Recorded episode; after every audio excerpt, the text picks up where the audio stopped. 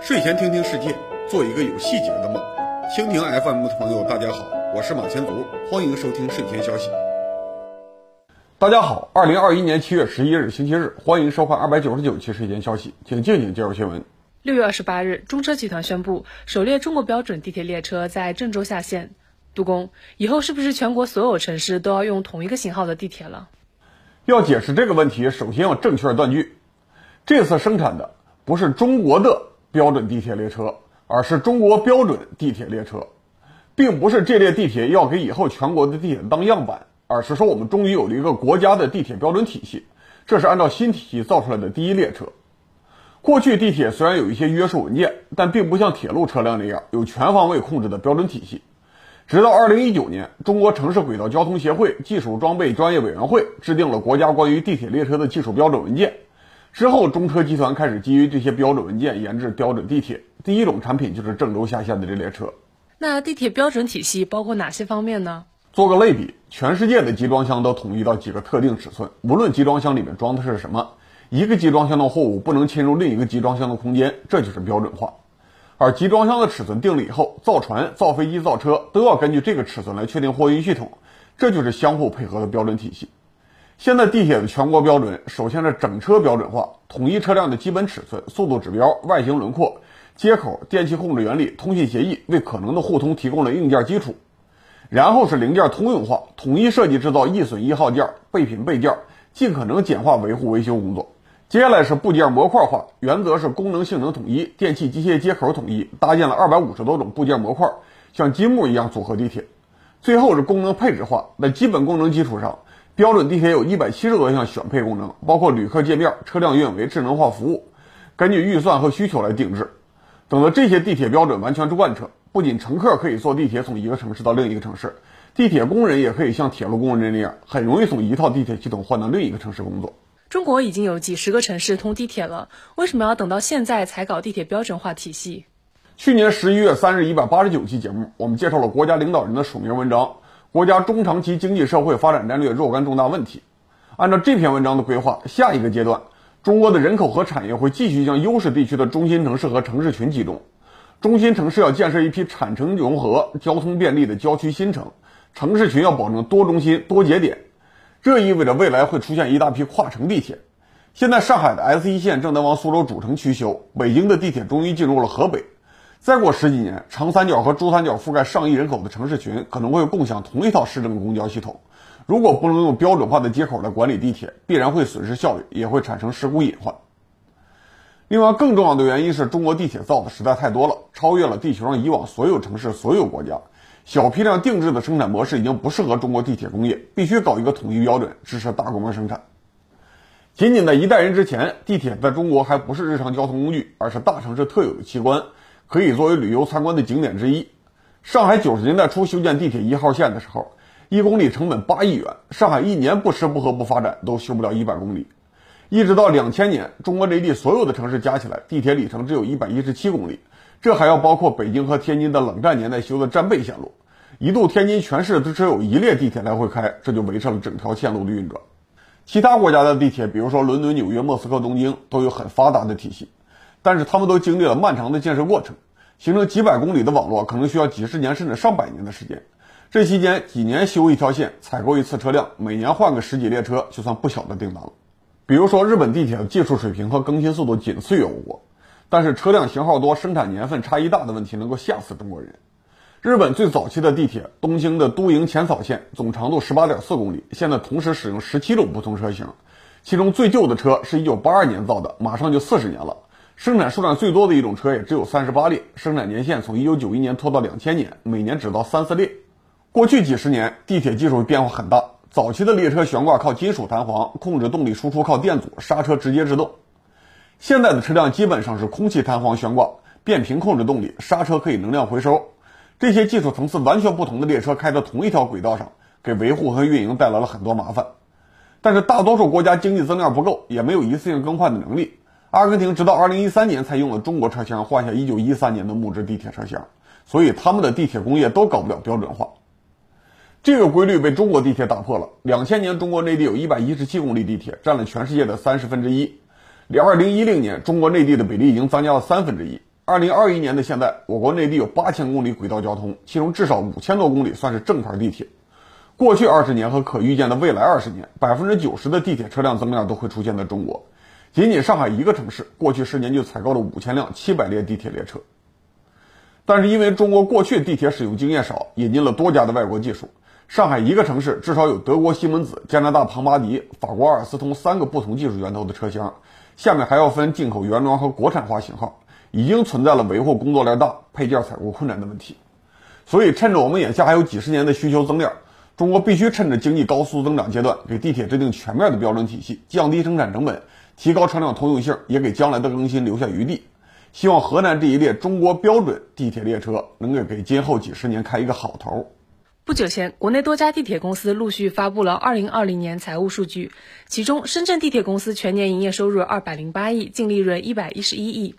截至2020年，中国内地已经有45个城市建设了城市轨道交通系统，但是只有深圳、武汉、广州、北京、杭州和厦门等几个城市的地铁实现了盈利，其中深圳的盈利数量差不多等于其他城市地铁盈利之和。如果扣除直接的政府补贴，可以说深圳是唯一盈利的内地地铁公司。中国另一个常年盈利的地铁公司是香港地铁公司。虽然2020年因为疫情亏损了48亿港元，但是在此之前，香港地铁公司已经持续多年净利润规模超过100亿人民币，是全世界盈利状况最好的地铁公司之一。有媒体说，深圳地铁盈利百亿是因为复制了香港地铁的经营模式。杜工，你怎么看？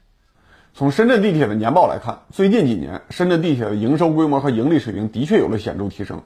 沿线的房地产和物业开发也的确给深圳地铁带来了大量收入，但是我们还不能说深圳地铁已经成功复制了港铁模式。二零一五年之前，深圳地铁公司虽然已经开始盈利，但是每年的净利润只有大约五亿元左右。二零一六年，深圳地铁公司开始和万科合作，利用王石的贪婪和外来资本的程序问题，渔翁得利，低价拿到了万科股权，成为万科的第一大股东。王石为自己设计了半辈子，没有想到把最大的好处给了深圳地铁。廉价拿到万科的优质资产，明显加强了深圳地铁开发地铁沿线地产的实力。深圳地铁先后挂牌成立了深铁置业和深铁商业两家房地产企业，自己搞开发。目前深铁置业开发的和在建面积差不多一千万平方米，深铁商业拿到和即将开业的物业面积有三百五十万平方米。深圳地铁去年二百零八亿的总营收，有差不多一百五十亿元来自于房地产收入，占比超过七成。可以说，深圳地铁通过实际控股万科，已经成了一家房地产公司。副业才是给深圳经营地铁，所以有人说深圳地铁有点像香港地铁公司，靠地产而不是靠地铁赚钱。但是和香港地铁的正常年份比，深圳地铁的经营模式还是区别很大的。细看深圳地铁的财务指标，过去两年的营业收入和营业成本几乎相等，一九年甚至还亏损了一亿多元。这两年的超百亿盈利，基本上来自于投资收益，也就是下属企业卖房产以及深圳地铁所持有的万科集团股票上涨。股票上涨是王石送的好处，而卖房子的利润很大程度上也来自于和万科的合作。在深圳地铁注入万科房地产血统以后，很多经营业务和地铁关系不大，利润依赖于不断拿土地搞一次性开发。而香港地铁的主要收入是自有物业租金加上车站商业利润，都是依赖于地铁运营的常态化经营收入。就算暂时不再拿新土地，也能保证正常运营。这个世界不会总是掉馅饼，深圳地铁不能指望隔几年就能吃一个万科。所以，仅仅从财务稳定性来说，还是香港地铁更健康一些。当然了，输给香港地铁并不丢脸。从多年的平均值来看，香港地铁的财务稳定性不是领先整个中国大陆，而是领先全世界。阿姆斯特丹的地铁收入相当于成本的百分之八十八，柏林和旧金山是百分之七十，已经算是大城市中的优等生。而香港地铁的收入相当于成本的百分之一百八十五，成绩好的吓死人。另外，香港地铁准点率极高，服务水平良好。地铁票价虽然高于内地，但明显还是低于大多数欧美国家，还能筹资建新地铁线。上周六月三十日，四五十公里的香港屯马线地铁全线贯通，对于七百多万人的香港来说，算是很大的工程。从目前的收入成本比例看，就算香港地铁票价降到接近于内地的水平，也能在不拿政府一分钱补贴的情况下保持财务平衡。现在内地城市修地铁，维持现有的线路运营，主要还是依赖于土地财政和债务经济。所以，国家发改委明知道地方上需要地铁，还是不敢放开中型城市的地铁审批权限，生怕一放开，地方政府就会把债务借到爆，把土地才能玩成赤裸裸的传销。更大的问题是，土地财政总有到头的一天，而且为期不远。但是，中国的城市轨道交通建设高潮起码还要持续几十年才能满足需求。我们必须营造新的行业生态，让地铁公司有能力给自身造血，不断扩大规模，将来的中国城市群才能可能有一套良好的公共交通网络。为了这个目标，就算我们不照抄香港地铁的运营模式，也应该认真研究中国大陆这个唯一不靠补贴赚钱的地铁运营案例。中国内地有土地财政问题，但是香港也是一个房价和土地成本高到离谱的城市，人力成本也不低。香港地铁也无非是开发沿线土地出租或者自己经营商业，为什么就能做出稳定的利润呢？作为一个从殖民地机构转型的市政府，香港的很多体制并不适合中国内地，甚至在香港本地的运行效率都在逐渐降低。但是在基建土地政策方面，香港地方政府是一个值得内地学习的大政府，他们更敢于承认土地增值部分是公共收益，和原来的所有人无关，这明显降低了基建征地成本，保证了地铁物业的利润率。如果香港要修一条地铁，市政府首先和港铁公司共同规划地铁线路，然后港铁公司根据开工之前五年的平均价格在沿线拿地。原来的土地所有者如果被征收了，也只能拿到略高于市场价一点点的回报。至于说地铁修建产生的溢价，和原来所有者没有任何关系。随后，香港政府会授予港铁公司在这些土地上的开发权，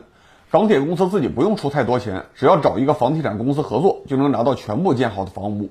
分一部分给房地产公司做回报，剩下的自己出租或者直接经营。虽然房地产公司只能按照协议拿到一部分房子，但是地铁房产有明确的升值预期，开发商往往乐于和港铁合作，甚至还大量购入港铁的股票，帮助港铁融资。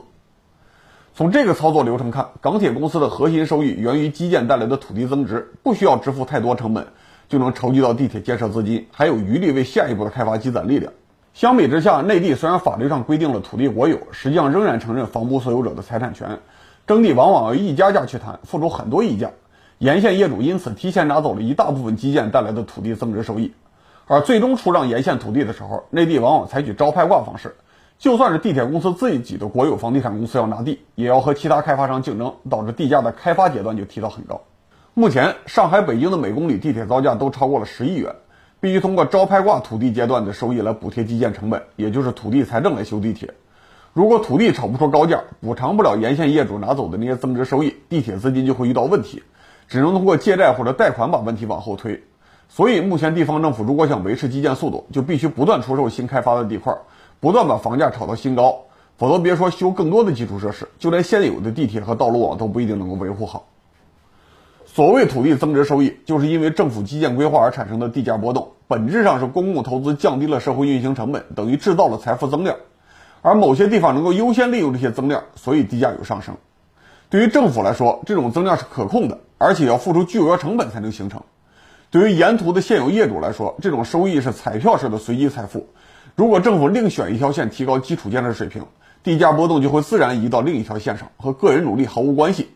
所以，我们必须理直气壮坚持一句口号：谁开发谁受益。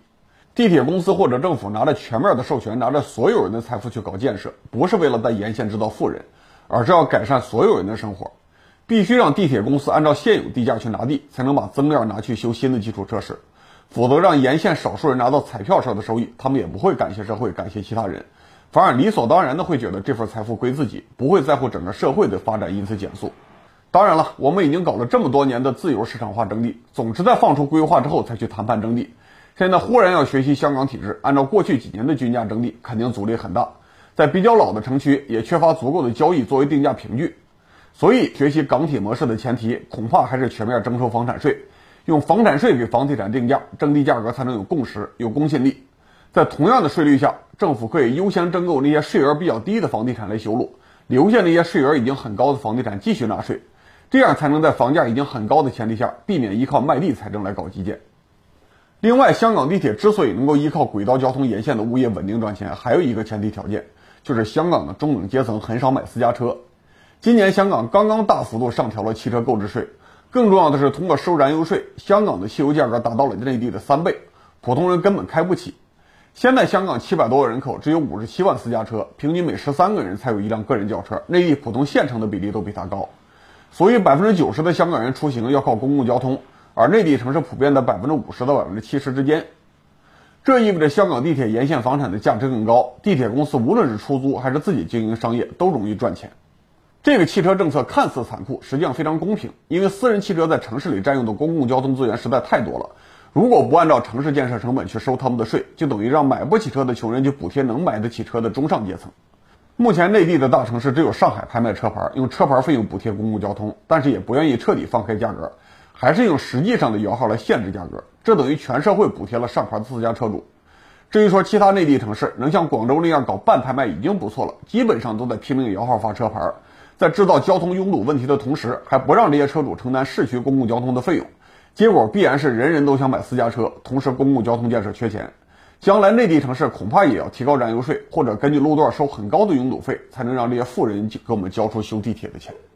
香港地铁最让内地居民不适应的一点还是票价，差不多是内地的二点五倍。这一点是否要学习，可能值得讨论。毕竟从目前的计算来看，香港地铁就算采取了低票价政策，也不至于亏钱。但是我也不赞同地方政府一直亏钱补贴地铁，来提高沿途的土地价值。将来政府是不能靠卖地吃饭的，还是明码标价，让每个人去支付自己的社会成本比较好，地铁也能有稳定的维护费用。至于说穷人坐不起的问题，现在地铁很快就能实现刷脸坐车了，完全可以按照身份证号码定向补贴，给每个低收入市民每个月发二十张免费票，不让中等阶层打着同情穷人的名义去逃避全额的交通成本。希望将来每个内地城市的地铁都能够靠正常运营和沿线的商业达到盈亏平衡。接下来我来分享几条简讯。最近观众已经形成了习惯，看到某些方面的消息就来艾特我。最近艾特我比较集中的几条新闻，首先是重庆卖花女孩事件，几个安徽来的孩子被自家人强迫在街上卖花，不愿意做，做不好就直接在街头抽脸。视频上网曝光以后，警察去调查，结论是打人的成人就是孩子的亲属，不存在拐卖问题。很多观众直接替我把结论都说了，这种孩子必须由政府来接手抚养。如果只是批评教育，重新把孩子送回去，等于政府送自己的未成年公民去缓慢自杀。我想说这件事证明，血缘关系并不是未成年人的保障，家庭教育和社会化抚养都有自己的风险。但问题是，公共机构有监管机制，家庭内部的成人不需要为自己的错误行为负责。我们都是普通人，是有道德也容易放纵的普通人，凡是不需要负责的行为，都不能默认有底线。政府必须对所有的养育未成年人的环境，无论是家庭还是学校，一视同仁，用同样的力度进行监管。另外两件事情，相信大家也在各种社交媒体上看到了。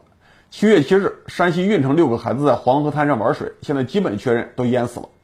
七月十号，湖南湘潭又是七个孩子去玩水，有的说法是七个都找不到了，也有人说五个找不到。总之，暑假刚刚开始一个星期，缺乏监管的孩子就已经在每天制造大型悲剧。这种人多的能够上全国新闻，平时一两个伤亡的新闻根本没人注意，总数天知道有多少。对于这些事儿，我只说两点：一是黄河滩区范围非常大，如果真的有固定在孩子身上的定位设施，一定可以在孩子靠近危险区之前就发出警报；二是两次事件都发动了成百上千人去搜救，连续多天搜索，占用了非常宝贵的紧急救援力量。这些钱与其花在这里搞事后补救，还不如早点用来组织统一的集体活动，或者去雇额外的暑期老师。这个暑假还有五十天才结束，政府如果能认认真真拨款，加大暑期管理力度，今年就能减少很多悲剧。最后两个新闻是二零一九年十月第二十六期节目的复刻版，那一期我分析了江苏泰州小学生收国旗事件，雷雨天孩子跑到金属旗杆下面收国旗，被媒体报道，老师表扬。刚刚过去的这一周，整个中国都有强降雨，我发现鼓励学生雨中收国旗的表演行为也是遍布全国，安徽合肥寿春中学、陕西延安宜川中学。河南洛阳理工学院都有教师和媒体合谋搞道德绑架，要求学生在雷雨天去收国旗。合肥这次还被《中国青年报》赞美了。再往前看，五六月份的杭州、扬州也有类似事件，都被当作正面典型报道。这里我重申一下严肃的法律问题：无论是一九九零年通过的旧国旗法，还是二零二零年修订的新版本，都没有任何条款要求在恶劣天气降旗。相反，旧版第十二条、新版第十三条都明确规定。如果是公共机构悬挂国旗，应该是早升晚收。遇到恶劣天气可以不升起，但是挂出去就要等到晚上再收，而不是遇到恶劣天气就收起来。如果以保护国旗的名义提出风雨天气要降旗的错误规则，让未成年人承受额外的风险，这出了事儿是犯罪，不出事儿也是一般性的违法。两年之前，类似的行为已经被批判、被嘲笑了。现在全国各地的学校又不约而同的搞道德绑架，我猜是教育系统内部传达了错误的文件。或者推出了错误的榜样，需要来一次全面的纠错和追责。节目最后，我给大家带来一条好消息：二零二一年哔哩哔哩直播嘉年华已经上线，每晚都有精彩的直播节目。下周日七月十八日晚八点，我将和观传媒的董佳宁、谷志轩一起直播，聊聊工业党的话题。好，二百九十九期睡前消息到此结束，感谢各位收看，我们下周三百期再见。理性观世界，自信看中国。